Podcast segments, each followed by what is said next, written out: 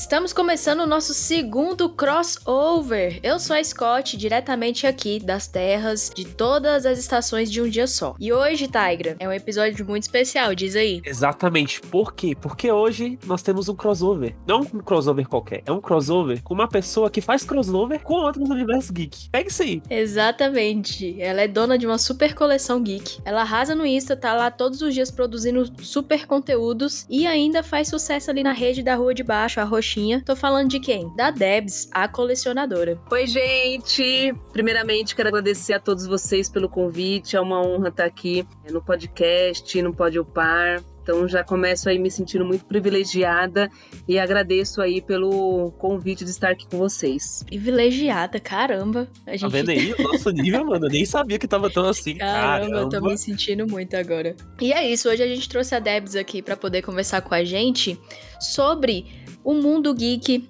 o universo de Marvel, o universo de DC e também sobre videogames. Afinal, esse aqui é um podcast onde a gente sempre vai estar tá puxando o assunto videogames, não é mesmo?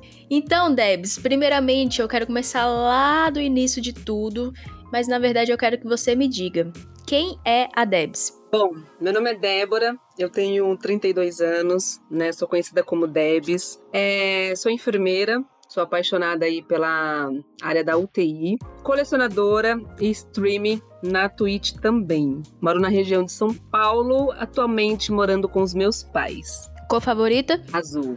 Olha. Oh, já, já ganhou um ponto, hein? Já ganhou um ponto com nós. Debs, qual foi o ponto para você começar a gostar das coisas geeks, item e tudo mais? Na verdade, eu já tinha o conhecimento assim da Marvel, né, dos filmes, os primeiros filmes, né, de anos atrás, e não era tão assim aflorado no coração, né? E eu fui um tempo casada, né, e nesse relacionamento ambas né, tinha essa questão de ser geek, né, de colecionar. E na verdade o gatilho foi quando eu assisti Guardiões da Galáxia no cinema, que eu vi o Groot, aí foi amor à primeira vista. Desse dia em diante eu comecei a ver tudo no shopping. Eu comecei a ver Groots, eu comecei a ver é, Funko Pop, eu comecei a ver tudo aquilo que antigamente eu não via, ou se via não tinha essa percepção. E eu falei, achei bacana isso. Depois de um tempo, eu no Facebook mesmo eu conheci a Nerd ao Cubo, que é um clube de assinatura né? Que envia todo mês umas caixas com algumas coisas geek, camiseta, bonequinhos e tal. E eu falei, ah, quero ver, né, como é que é. E foi um caminho sem volta, né? E quando eu comecei a ver tudo aquilo, eu falei, tá aí, gostei. E é incrível como as coisas acontecem, porque depois, tudo que eu não prestava atenção na rua, tipo passeando na rua, indo para algum lugar, é, começou a aparecer conteúdos geeks, com produtos geeks, e isso foi me chamando muito atenção. Aí foi aonde começou toda essa questão da coleção. Minha coleção ela não é muito antiga. É sempre assim, quando a gente gosta de alguma coisa, a gente compra alguma coisa, a gente não via antes. Aí de repente começa a ver em cada esquina a gente vê ou alguém comprou ou tem na casa de alguém, é sempre assim. É tipo o Google escutando a gente quando a gente fala, tipo, Miranha. Daqui a pouco vai aparecer fantasia do Miranha. Então é recente, né, Debs? Foi. Guardiões da Galáxia saiu em 2014, então temos aí seis anos de coleção, é isso? Não, essa minha paixão era. tava camuflada, né? Vai completar dois anos de coleção. Tá bem recente ainda, mas assim, isso mexeu tanto assim comigo, porque em questão de dois anos explodiu, assim, né? O tanto de coisa que veio pra coleção tanto de coisa que tá guardada porque não cabe mais, todo dia eu vou reformulando. E tudo isso assim começou de uma forma sutil que pronto, explodiu. Aí eu falei, tá aí, né? E, só, só que o grande perigo quando você começa a colecionar é que tudo que você vê você quer comprar. E não é assim. E eu só aprendi isso depois de oito meses colecionando, que tem que ter um filtro. Eu gosto de tudo, sim, eu gosto, mas o que, que eu poderia trazer para a coleção? Primeiro que para trazer tudo daquilo do mundo geek para uma casa, teria que ser umas 20 casas, né? E eu teria que ser milionária, porque assim, eu, hoje eu tenho essa consciência de que o público geek, ele tem dois públicos. Tem aquele público que realmente tem um potencial de compra e tem aqueles que vão chorar, que vão pechinchar, que vão. Então, assim, tem dois tipos de público. Então tem que tomar cuidado e fazer um funil, porque às vezes uma peça que custa mil reais, se você passar um tempo procurando, você pode achar a mesma peça por um valor um pouco abaixo. Só que o colecionador sofre de uma coisa chamada ansiedade. Ele viu, ele quer, não importa se é mil reais, se é dois mil, ele quer trazer para a coleção. E eu aprendi isso a trancos trancos e barrancos no decorrer da coleção, então hoje eu tenho um filtro. Não é tudo, tem aquilo que eu aprecio, mas fica na vitrine, não vem para coleção. Qual é o seu critério então para poder uma peça ir para a coleção? Tenho que gostar muito. Tem que ser uma coisa que faça sentido na minha coleção. Por exemplo, eu gosto de anime, né? Mas não tanto quanto a Marvel. Então, assim, eu posso ter algumas, algumas peças, alguns funcos de anime, sim. Mas o potencial maior vai ser a Marvel, né? Por exemplo, o Groot é meu ponto fraquíssimo. Então, assim, tudo que é do Groot me atrai. Então, eu tento trazer tudo que é do Groot. Porque, querendo ou não, produtos do Groot é um produto que é difícil de achar. Não é um, um Spider-Man, um Iron Man, que você vê todas as réplicas. Então, assim, aqueles famosos achados eu faço questão de trazer pra coleção. É, e aí explica também essa paixão toda pelo Groot, você nomear os seus seguidores de Groots, né? Aí já vem a, aquela outra questão, né? Como que isso acabou migrando pro Instagram? É, antigamente eu fazia as fotos no WhatsApp e mostrava, né? E teve uma galera que começou a reagir aos status do WhatsApp. E o meu perfil do Instagram era um perfil pessoal. E eu lembro da primeira foto que eu postei, que foi a marreta da Arlequina com o quadro dela. Essa marreta aí tem história, hein? Depois você vai me contar a história aqui para todo mundo. Tem uma história muito sinistra bizarra, que deu o que falar. Fica, fica, você que tá ouvindo esse podcast já fica aqui, ó, no final, porque essa história é boa. Boa e ruim, na verdade.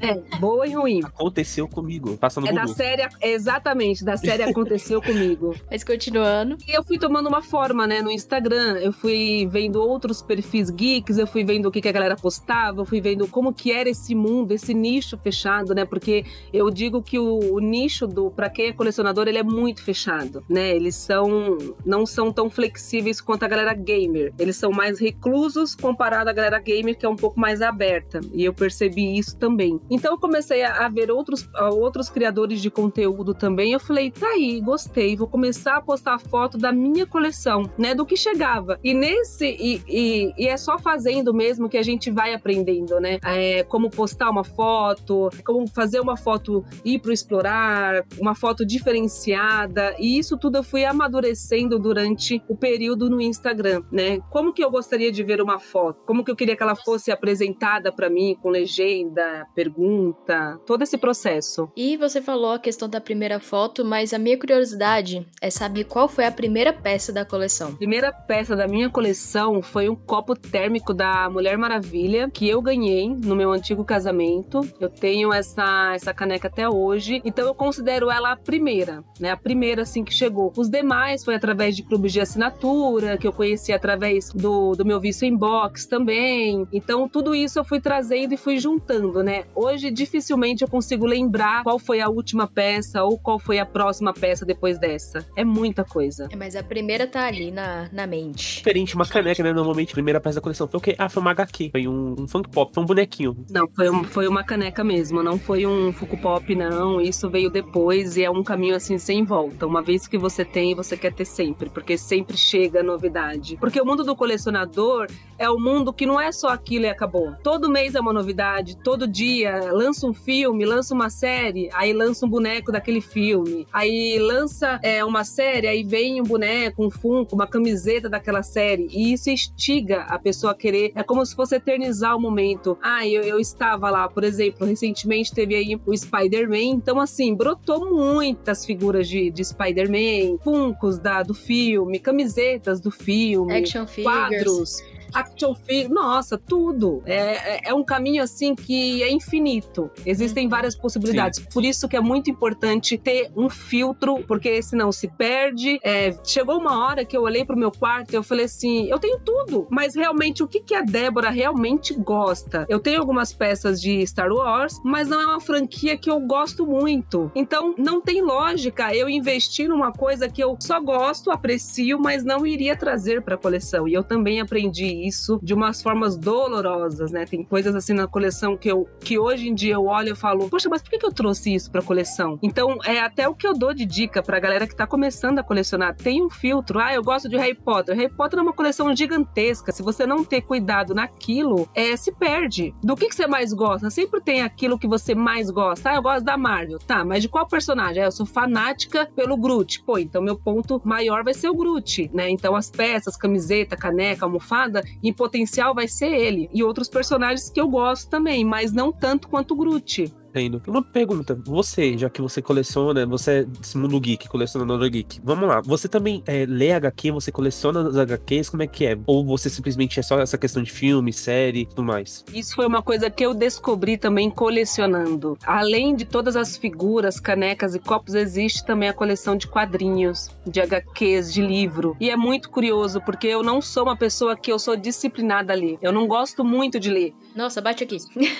Nossa, é, é, é, uma coisa assim que, tipo, eu não gosto. Eu gosto sim bastante de alguns livros, né? Gosto mais pra área de, de autoajuda, tudo isso, mas foi um erro quando eu comecei a querer trazer HQs para a coleção. E se eu disser para vocês que eu comecei a ler poucas e não terminei, isso é uma grande verdade. Eu prefiro o filme, a série do que o livro. Então eu simplesmente parei. A única coisa que eu fiz questão de trazer realmente para a coleção foi o mangá do Love Ina, porque foi o meu primeiro anime que eu assisti, é o meu favorito. Então eu fiz questão de customizar uma peça dela com uma artesã maravilhosa, que ela faz esse trabalho incrível e ela fez a Motoko para mim, porque é eu não achava Funko Pop e nem Action Figures e até que eu consegui achar ela e ela esculpiu tudo, inclusive até mando um beijo para ela, a Daya, nossa, ela tem mãos de ouro e ela conseguiu trazer isso para a coleção. E, as, e os mangás, né, que eu consegui achar porque é muito difícil, muito, porque é um, é um anime muito antigo. Meu Deus, Debs, eu não sabia que você.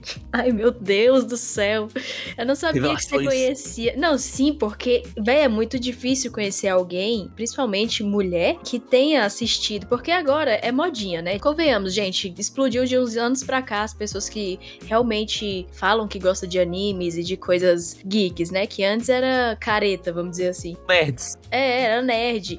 E aí, nerd não era visto com bons olhos também, era tipo sempre um antissocial e tal. Não que isso tenha mudado, né? A gente ainda prefere ficar nos nossos computadores, nos nossos quartos, assistindo TV. Exatamente. Mas achar alguém que assistiu Love Hina e gostar da Motoko, mano, não, velho. A Motoko é a minha favorita. É a minha favorita. eu gosto mais de você agora. e eu não sabia, eu preciso ver, tá? Eu lembro que eu assistia muito, então eu fiz questão realmente, é o único mangá assim que eu fiz muita questão. Aí eu comecei a querer trazer Naruto e Dragon Ball foi onde que eu falei: parou. Você gosta, mas você não gosta ao ponto de investir tanto nisso. Então, para. Porque quando você começa a colecionar, começa a investir em coisas que você não gosta tanto, é um caminho sem volta. Então, não, não dá. Tem que ter um filtro para brecar. Perguntaram até se eu, se eu virei loja. Tenho uma, uma coleção de canecas, assim, absurdas, sabe? Eu só tenho uma boca, né? Então, assim. eu te entendo. Nossa, eu te entendo muito. Cara, por mim, eu pegaria, eu juntaria assim umas 200 canecas e teria. Uma por dia eu tomaria. Não, não tem problema, porque caneca é perfeito, cara. O bom de ter várias canecas é que você pode fazer vários conteúdos de acordo com o seu humor. Ah, hoje eu tô afim do Spider, pega a caneca do Spider. Pior. Né? Assim, mas a maior loucura mesmo que eu fiz em relação à caneca foi com Harry Potter. Nossa, eu fui muito insana. O que, que você fez? Eu, eu coloquei uma meta, né? Eu falei assim: eu quero ter todas as varinhas do Harry Potter de todos os personagens. Nossa. Todos. É muita coisa, cara. Eu tenho acho que 24 varinhas. Mano. Nossa. Cara, como assim? E eu comecei dessa forma. Eu quero um Funko Pop, uma caneca daquele Funko Pop e uma varinha. Então, se por exemplo, eu tenho o Funko da Hermione, eu quero a varinha da Hermione e a caneca da, da Hermione. E eu comecei a fazer isso. Então eu tenho 24 canecas do Harry Potter. Cara, muita coisa. Muitas coisas. Então, assim, aí eu caí na real. Falei, meu, parou. É muitos personagens. Para. Não dá. Só que a gente só aprende isso depois de muito tempo. Cara, é muita coisa. Uma pergunta: você não fica mutuando caneca suja no, no seu quarto, não? Sim, elas estão toda mutuada dentro do guarda-roupa. Não, mas, tipo, por exemplo, eu, se eu tivesse tanto de caneca, eu tomaria, aí eu colocaria assim do lado. Eu esqueceria que ela tava lá suja, em vez de pegar a mesma caneca que ela vai tomar, eu pegaria outra, entendeu? Esse é o meu ponto. É porque você é homem, né? Já tem algumas canecas que ficam na cozinha especificamente pra coca e pro café. Eu não trago, já porque às vezes quando eu vou tomando em uma por uma, uma por uma, quando eu vejo as minhas prateleiras estão tudo cheias de caneca. Uma com café, uma com coca, uma com água. Tem todo um padrão, assim, das canecas. Tá vendo? Não sou só eu. A dela tá na prateleira. O meu tem em cima da bancada. Na prateleira tá enfeitando enquanto isso. É isso, Debs, vamos lá. Todo colecionador tem sua peça preferida, né? E qual é a sua? Qual que você tem mais ciúme, assim? As minhas são duas, na verdade, que é o Groot e o Baby Yoda, né? Eu tenho dois bonecos do Baby Yoda, a pelúcia maior dele. Tenho aquele que se mexe, ele fala, ele interage com você. E tenho o Groot, né? Do vasinho, que eu foi, inclusive, foi uma insanidade e isso foi uma história muito louca. Para ele chegar na coleção foi uma aventura, não foi algo tão simples. Já contei para nós. Assim, tem várias figuras da Iron, né? E tinha lançado o Groot no vasinho, que ele tem aproximadamente, vai um pouquinho maior que uma régua de 30 centímetros. E quando lançou, ele tava num valor aproximadamente de 3 mil reais. E eu falei assim: eu quero esse Groot. Eu liguei, só tinha uma peça. Eu liguei pra Iron, falei, pelo amor de Deus, reserva, que nem que eu vendo um rim, eu vou ter essa peça. Minha coleção precisava fazer sentido. E na época, né, da, isso já faz um tempo, eu tentava pagar e não dava, dava erro. O cartão tinha o limite tinha tudo bonitinho, mas dava erro. Foi quando começou a Black Friday. Então, de 3 mil, ele foi para mil reais. Aí eu consegui comprar. Que bom, né? Que tava dando erro. Então, parece que era uma coisa que Deus falou assim: não, você não vai pagar 3 mil nisso, não. Aguenta aí que eu vou bloquear o seu cartão, tá? Vou bloquear aqui. Porque não dava, gente. Não, era é surreal, não dava. Eu tentei de madrugada, de dia, de tarde, de noite, sempre dava erro, erro, erro, erro.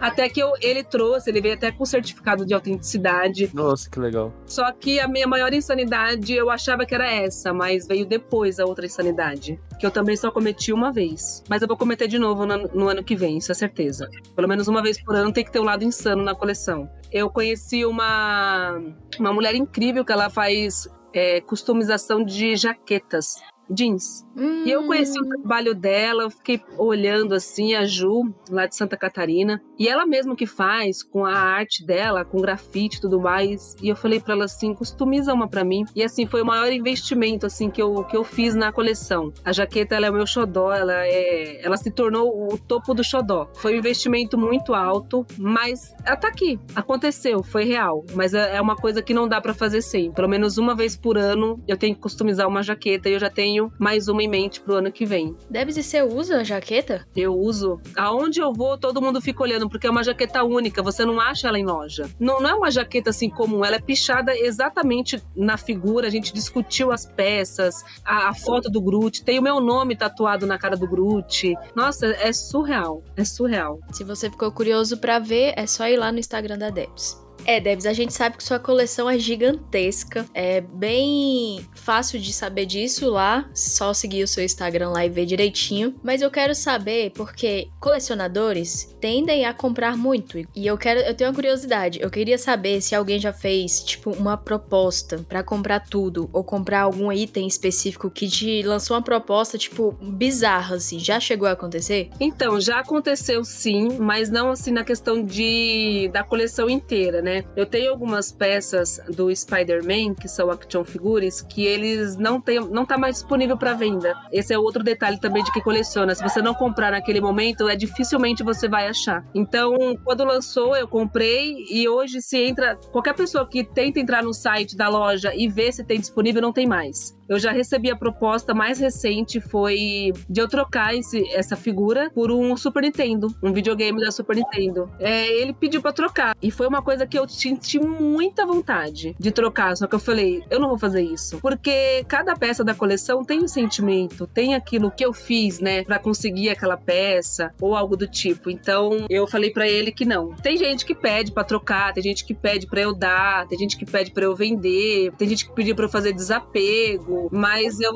eu não, não propus essa ideia, não. Ai, meu Deus, são os nice mendigos. Me dá. A pessoa, aham, vou, sim, manda o seu endereço. Ah, sei lá, vai, né? Vai que a pessoa aceita do nada, né? É bem isso mesmo. Agora, já que você comentou essa questão do Super Nintendo e tudo mais, e vamos ser um pouco desse universo geek, qual foi o seu primeiro console? Bom, o primeiro console meu mesmo foi o Xbox 360, que eu também tive. O meu, ah, na verdade, eu tive meu primeiro console aos 31 anos de idade. Uou. Eu jogava no fliperama com, com os meninos, escondido, né? É, cheguei a jogar o PS1 com meu irmão, o PS2 há muitos anos atrás. Hoje a gente nem tem mais esse, esses consoles. Então eu prezo da seguinte parte: a, o meu primeiro console foi o Xbox 360. Mas o que você jogou mesmo, o primeiro foi o Play 1. Sim. E você lembra o que, que vocês jogavam? O Top Gear é o meu favorito. Top Gear? aquele, Nossa, é muito aquele de carrinho. É, o. Top Gear é, é clássico. Quem nunca jogou Top Gear, pode devolver lá a carteirinha de gamer.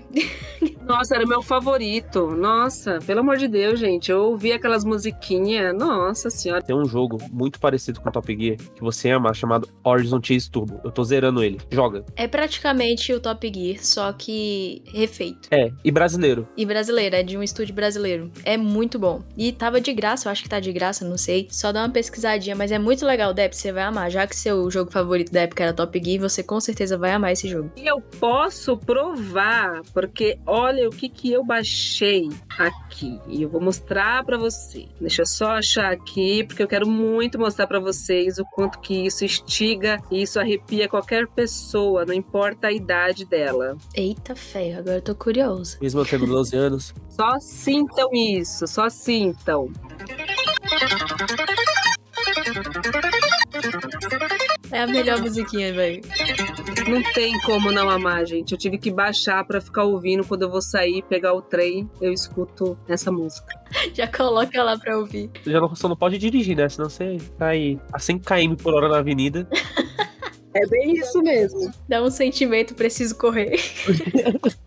Ai, muito da hora, Debs. Então depois você pega essa nossa dica aí e depois você confere lá esse jogo que a gente falou.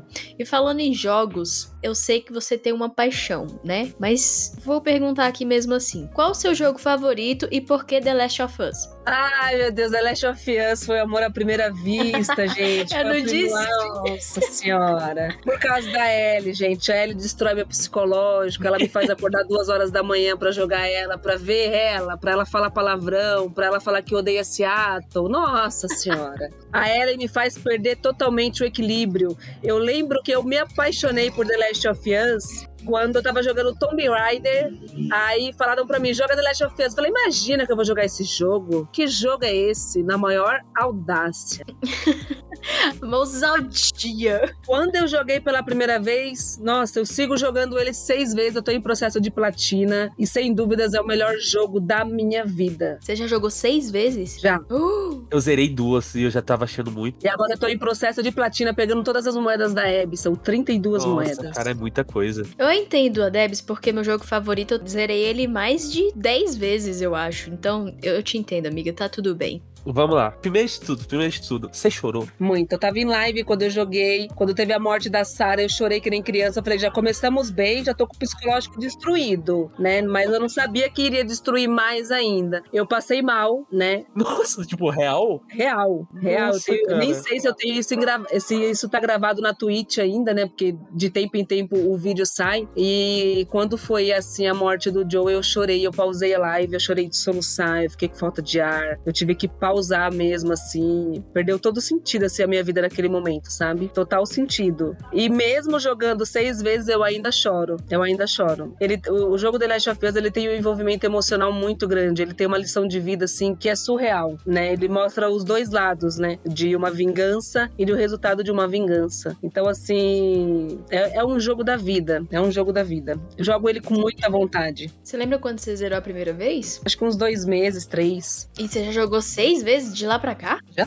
Cara, você só joga esse. Literalmente você só jogou isso. É, teve um dia que a galera falou assim, ô Debs, não é por nada não, mas assim, existem outros jogos, né? Tipo um Horizon, né? Um Gravo War e tal. Ah, tá bom, gente. Mas vou jogar The Last. Obrigado pela dica. Eu tive crise de abstinência durante uma live. Meu corpo tremia pra jogar The Last of Us. É o único jogo que consegue me acalmar. Quando eu tô em crise, eu jogo ele. Eu tive abstinência real. Tava jogando é, Horizon e eu comecei a pensar na Ellie. Eu falei, a Ellie precisa de mim, gente. Que isso? Imagina, preciso de. Que isso, gente? Quem é a Aloy perto da Ellie? Nossa, desliguei na hora. Falei, cheguei, mozão. Desliguei na hora. É muito amor. É muito amor, eu não julgo. Interessante você falando essa questão tipo, do, é, do Joe morrer e tudo mais. O que que você acha? Qual lado você tá? Abby ou Ellie? Ah, com certeza a Ellie. Por que que eu pergunto, né? Depois disso tudo que ela falou, não sei nem por que que eu perguntei. Eu gosto da Abby, eu não tenho nada contra, assim, ela, sabe? Só que ela é uma pessoa muito, muito assim, ai, me irrita, gente. Eu escolhendo ela toda vez que eu faço live. ela, ela não corre, tem que pegar impulso com ela, ela fica com aquela mão no ombro que irrita, parece que tá morrendo no jogo. Sabe? Vamos, fia. Às vezes eu acho que até o controle que tá com defeito, mas não é, ela não vai mesmo. Tem que dar uma distância de 5 metros para ela conseguir pular do outro Meu lado da Deus rua. do céu.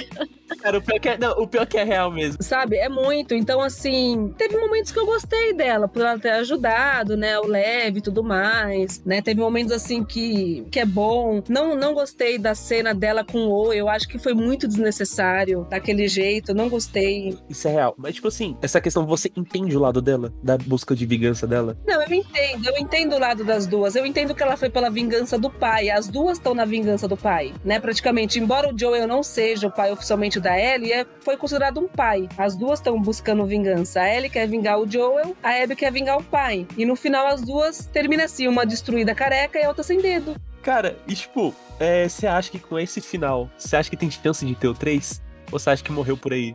Com certeza, se não tiver, nossa senhora. Cara, eu, eu tenho medo de não ter o 3 porque eu sei que eles podem estragar. A Naughty Dog não faria isso. Vai, porque o jogo terminou de uma forma que precisa ter uma continuação. Que fim levou a Ellie? O que aconteceu com Lev? Pra onde a Abby foi? Não tem sentido. É igual filme. Pensa naquele filme. Tem filme que acabou o filme, a gente já entende, acabou a história. Agora, tem filme que, que às vezes solta algum spoiler, alguma coisa assim, fala, ah, vai ter continuação. É que demora, mas vai ter. Eu, eu, eu espero aí uns 4, se tiver, 4 5 anos pela frente pra ter o 3, viu? Sim, mas é, é, eles vão dar assim, não. Nem que eu vá pessoalmente falar pra eles fazerem. Olha, Naughty Dog, é o seguinte. Olha aqui, eu sou a Debs, a colecionadora, e eu preciso desse jogo. é bem isso mesmo. Eles não são loucos de não trazer The Last of Us Part 3, não são. E assim, você começou a streamar por causa do The Last of Us ou por causa de, de outro jogo? Ou você simplesmente falou, vou streamar? Como é que foi? Na verdade, olha a coisa mais linda, né, gente? A parte game entrou na minha vida assim de uma forma sutil. Eu lembro que os primeiros jogos que eu joguei foi o Horizon, né? Comecei a jogar assim, só que eu começava a jogar sozinha e eu falava: não, tá errado. Como assim jogar sozinha? Não pode, gente. Você já tinha o costume de compartilhar, né, tudo na internet? Exatamente. Mas como eu já tinha um hábito de praticamente de compartilhar tudo da minha vida, eu comecei a fazer lives no Instagram. Eu abria uma live, eu arrumava lá no pedestal, quebrei o, o ring light para deixar sair a bola. Nossa, fiz uns paranauê assim para ficar com a tela e eu comecei a fazer. E o pessoal começou a me assistir. Você acredita nisso? Então você não começou pela roxinha? Não, eu fui pra roxinha depois de muita insistência das pessoas. Então você colocava filmando na TV. Isso, como se fosse uma live no Instagram normal, só que com a tela virada pro jogo, Aham. né? Então eu começava a fazer as lives, o pessoal começava a comentar, comecei a criar um, um- tipo um fã clube ali, né? As pessoas que iriam pra assistir, já cheguei a ficar três horas da manhã em live no Instagram. Nossa. Nossa. Teve gente que falava assim pra mim: Nossa, eu fui dormir, a Débora estava em live. Eu acordei, a Débora estava em live. Cheguei do serviço, a Débora estava em live. Cara, o pior que é tipo assim, eu tô assim na rua em casa, tô tomando banho no café da manhã, eu tô dormindo, aparece lá, Debs está ao vivo. Oi, Debs. Exatamente. É sério, é real. Não, e aconteceu isso. Só que detalhe: depois de um tempo. Uma galera começou, aí começaram alguns streamers me seguirem e falar: Meu, vai pra roxinha, vai pra roxinha. Eu falei: Que diacho é isso de roxinha? Que não sei o quê. Aí começou uma rivalidade. O pessoal da coleção, porque aí meu, aí meu conteúdo se dividiu. É aí os públicos. Antes era um perfil só coleção, Sim. era só geek coleção e depois virou gamer. E eu falei, eu tenho que agradar os dois públicos. Se eu postar só coleção, o gamer não gosta. Se eu postar só gamer, o coleção não gosta. Então eu tive que migrar. Aí eu fiz uma live explicando, falei, parou a briga de vocês. Eu fiz realmente essa live, falei assim, a partir de hoje vai ter conteúdo geek e conteúdo gamer, tanto no Instagram quanto no feed. E vai ficar todo mundo feliz. Exatamente, porque teve gente que parou de me seguir, porque, ai, agora a Débora é gamer, que não sei o quê. Eu falei, tá bom, vai com Deus, né? Não tem o que fazer mesmo, né? Não quer ficar, vai com Deus. Então eu comecei a, a fazer isso. Aí o que que eu fiz? Eu desafoguei o Instagram, porque o pessoal começou a se irritar, porque eu fazia live todo dia. Tipo, eu quero jogar videogame 10 horas da manhã, aparecia uma live. E no Instagram é chato, porque fica subindo notificação. E você querendo ou não, você fica clicando lá. Então, uma galera falou, Débora, maneira aí, né? Porque toda hora Então eu migrei pra, pra Twitch, né? E nossa, foi lindo assim o, o, processo assim na Twitch. Eu senti muita vergonha no início, mas eu me considero uma pessoa muito abençoada. Muito, muito, muito. Nossa, é surreal, gente. É surreal. E o interessante dessa questão, tipo assim, do público gamer não gostar do público colecionador, não é que não gostar, né? Tipo, ter essa meio que essa rixa. Tipo, é estranho, na verdade, porque normalmente quem coleciona joga. E quem joga normalmente gosta dessas questões, tipo, de colecionar e tudo mais, entendeu? Eu achei isso bem estranho, na verdade. Então, aí entra aquela coisa que eu falei no início. O pessoal da coleção, eles são mais reservados. Eles são mais na deles. O assunto dele é a coleção. O gamer não. O gamer já é tipo assim, um mundo aberto, sabe? Eles conversam, eles zoam, eles brincam, eles ajudam, eles compartilham. Ele faz os Paranauê tudo. Já o pessoal geek não pessoal geek tem uma competição muito forte de ai, qual é a coleção mais bonita, ai, qual, quem é que tem a coleção maior, quem é que é rico, que não sei o quê.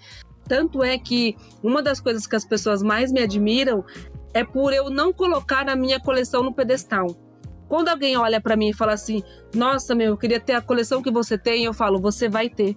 Eu incentivo as pessoas a lutarem para que elas consigam também, porque se eu conseguir, elas também vão ter. Ah, eu tenho um action figure do Homem-Aranha, ela também vai ter. Por que, que ela não pode ter? sabe? Então, isso foi uma das coisas que foi admirada, né? As pessoas falavam isso para mim, porque geralmente tem essa rivalidade, assim, da, do povo da coleção, é tipo uma competição, né? De quem tem a coleção melhor, ai, quem é que tem a coleção mais cara, e na verdade não é assim que funciona, não é. é colecionar não, não é questão de valores, é questão de, de sentimento, sabe? A minha coleção, ela tem muito envolvimento emocional, então às vezes eu não consigo nem colocar preço nelas. Então eu incentivo a galera sempre a a, colecionar e que eles tenham filtro, né? De tudo. Debs, depois de tudo que a gente conversou aqui, é, a gente percebe que você é bem recente, mas já entende, né, dessa questão de colecionar e tudo mais. Tá entrando agora pro mundo dos games aí, entendendo mais a cada dia que passa. Mas claro que todo mundo tem um objetivo, né? Todo mundo quer chegar em algum lugar. Então, a minha primeira pergunta é sobre a coleção. Qual sua meta? Você existe uma meta? No final das contas, você tem um objetivo com a coleção? Você tem um sonho com a coleção e qual é ele? O meu objetivo com a minha coleção é ter um canto só dela sem ser um quarto. É como se fosse. Não é, não é um altar. Na verdade, eu quero pichar a parede da Marvel e colocar minha coleção da Marvel por ordem de como foi começando a chegar, da DC, do Harry Potter. Eu tenho muito essa vontade. Então, meu objetivo maior é ter uma coleção assim ampla, mas que ela fique no lugar dela, não dentro de um quarto. Porque não tem espaço dentro de um quarto, né? Meu maior objetivo é deixar minha coleção toda exposta, que não é uma realidade hoje hoje, ela não tá. Aquela cama de baú que eu tenho, tá tudo lá, metade da coleção tá debaixo da cama, porque não tem espaço. Então eu vou oscilando, ah, eu deixo a Marvel e tiro o Harry Potter, ah, coloco o Harry Potter e tiro a DC. Então eu vou oscilando. Então minha, meu maior objetivo é esse. E um deles é incentivar pessoas a colecionar também. Legal. E com certeza você incentiva bastante, porque a gente vê cada coisa legal. Eu mesmo no dia que ela me mostrou a cabeça do Deadpool, mano. As pessoas perguntam se eu tenho medo assim que ele ligue do, de noite e fala comigo. Eu falei, se isso aconteceu, deixa a casa. Não, mas já puxando para esse assunto aí, conta lá a história pra gente, vai, que eu fiquei curioso. Quando eu estava trabalhando, né, no hospital à noite, em cima da. Sabe a televisão? Ela fica grudada na parede. E eu peguei dois ganchos e coloquei a marreta da Lerquina, que é madeira mesmo, em cima da televisão. Testei, puxei para ver se estava resistente. Realmente estava. Falei, ah, legal, né? Bacana. E eu fiz isso, né? Coloquei a marreta e fui trabalhar e meu quarto sempre fica trancado. Mesmo que tenha gente em casa, o meu quarto ele fica trancado por conta da coleção. Eu fui trabalhar e quando foi de manhã, minha mãe mandou uma mensagem para mim totalmente assustada. Falou: "Eu não sei o que aconteceu no seu quarto, mas duas horas da manhã fez um barulho que acordou a vizinhança e todo mundo aqui em casa. A gente não entrou no quarto porque a gente ficou com medo de alguém ter invadido alguma coisa coisa assim, mas foi um barulho muito alto. Falei, pronto, invadiram meu quarto. Voltei correndo para casa e quando eu cheguei que eu abri, debaixo da televisão tinha uma cômoda. E nessa cômoda tinha bastante boneco de resina Tinha caixas que eu ainda não abri, tinha muito boneco que quebrava. A pergunta é, como que a marreta caiu sem passar pela televisão? Ela, ela deu uma volta, ela voou literalmente, ela Nossa, voou. cara, arrepiei aqui. Nossa, que agonia. Então, assim, o que aconteceu? Porque do jeito que ela tá, ela tem um lado pesado. A, a sequência da física seria ela cair para baixo. Quebrando tudo, né? Quebrando tudo, destruindo tudo embaixo. Imagina a largura de uma cômoda. Ela voou por cima da cômoda. Porque se ela tivesse caído em cima da cômoda, ela teria quebrado alguma coisa. Porque ela é pesada. A gente não tá falando de uma madeira é, falsificada, assim, tipo, ai, parece madeira, mas não é madeira. Não, é, É, madeira aquela mesmo. prensada, né? Que é os restos de madeira e. O compensado, o MDF. Exatamente, ela caiu e do jeito que ela ficou, eu fiquei olhando assim, porque eu vi o trajeto. Falei, como que ela passou pela cômoda, pela televisão, pela caixa, pelo, pedes, pelo ring light e aconteceu isso? Então ela literalmente voou. Exatamente. Eu coloquei essa questão no, no Instagram, né? Coloquei uma caixinha de pergunta na época e falei, Ei, gente, o que, vocês acham? Aí o pessoal falou, né? Ah, eu acho que, que foi mal olhado, ah, eu acho que foi inveja, ai, que não sei o quê. E eu comecei a cui- eu comecei a ter cuidado, né? Porque, sei lá, coisas estranhas começaram a acontecer.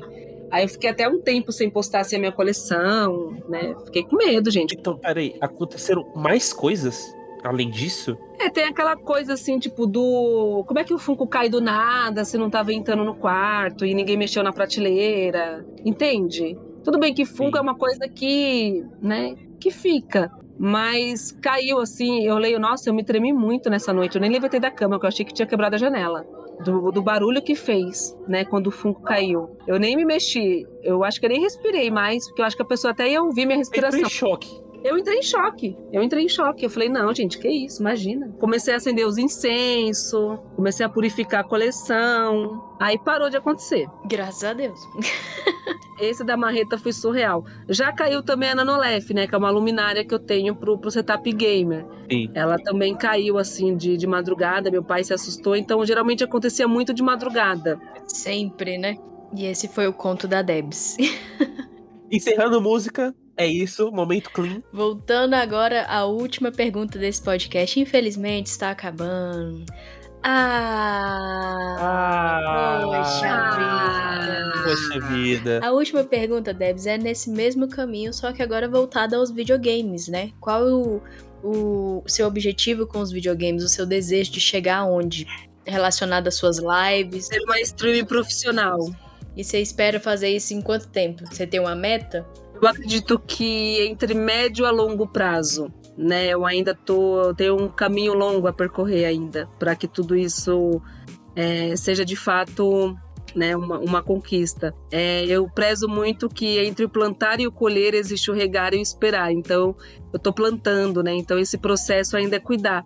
E eu tô cuidando, fazendo as lives na Twitch, já tenho uma galera que sempre cola nas lives lá. Mas o, o meu objetivo, assim, maior mesmo é se tornar streamer E o que, que profissional. você mais gosta quando você faz live? Da interação. Eu não consigo jogar sozinha. Não consigo. Não consigo pegar aqui o videogame e jogar. Uhum. Sem fazer Uhum. live. Eu gosto da interação, gosto de debater o assunto, eu gosto de levar susto as pessoas darem risada da minha cara, porque eu levei um Sim. susto, né? Que já acontece muito isso. Meu pai quer oferecer café pra mim na hora que o trôpego tá me pegando. Eu falei, você quer matar do coração, filho? Não faça isso, não. Eu não me assustei, não. Nesse, esses dias, meu pai me chegou aqui com a espiga de milho crua. Falou assim, abriu a porta aqui e mostrou a espiga de milho assim, você quer? Eu falei, meu Deus, quero, mas... Aí ele, não, mas tá crua. Eu falei, por que que tu viestes aqui me ofereceu espiga de milho crua? Aí ele, não, vou cozinhar. Nessa parte também, é, muitas pessoas perguntam pra mim, né, se eu tenho PS5, eu ainda não tenho. E é uma grande dúvida, né, porque mais pra frente eu quero fazer um investimento, mas assim, no já PC te dei a dica, amiga, eu já te dei a dica. É, mas então, compra um PC game, não faz isso agora não. É. Dica de amigo, de verdade, de amigo, cara. É, então, o PS5, pra ele funcionar de uma forma legal, ele tem que ter uma televisão superior a que eu tenho. Amiga, para ele funcionar, não ele tem que ter isso. jogo.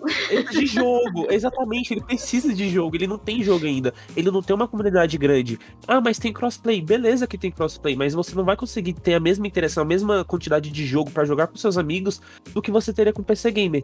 E essa questão de ter o PC Gamer, você vai ter toda aquela, tipo, um caminho gigantesco para você jogar com a galera do PS4, do PS5, inclusive, e todos os jogos exclusivos estão vindo pro computador. Então, cara, vale a pena comprar um computador em vez de PS5. Sou Team PC. Fazer um quarto gamer praticamente. Não preciso nem falar quarto gamer, mas um canto mesmo gamer. Essa é uma meta. Eu quero deixar, eu quero deixar separado, porque atualmente tá tudo junto, né? Então eu quero deixar separado. Então praticamente é isso. Eu lembro que você até falou que às vezes era meio desconfortável por causa que você ficava muito em cima da, da TV quando você sentava na cadeira, né? Que quando você ligava a câmera você tinha que estar sentada na cadeira, só que ficava muito próximo à TV, às vezes era desconfortável. Aí eu tenho que deixar. Hoje eu descobri um jeito de deixar a cadeira um pouco mais afastada, né? Afastei um pouco mais a cama, então de resumo do, do gamer é isso: é, é, me tornar uma streamer profissional, eu tenho lutado assim contra isso, eu tenho me dedicado muito, é, tenho feito lives assim com quantidades insanas. Mas tá, mas tá vendo os resultados, né?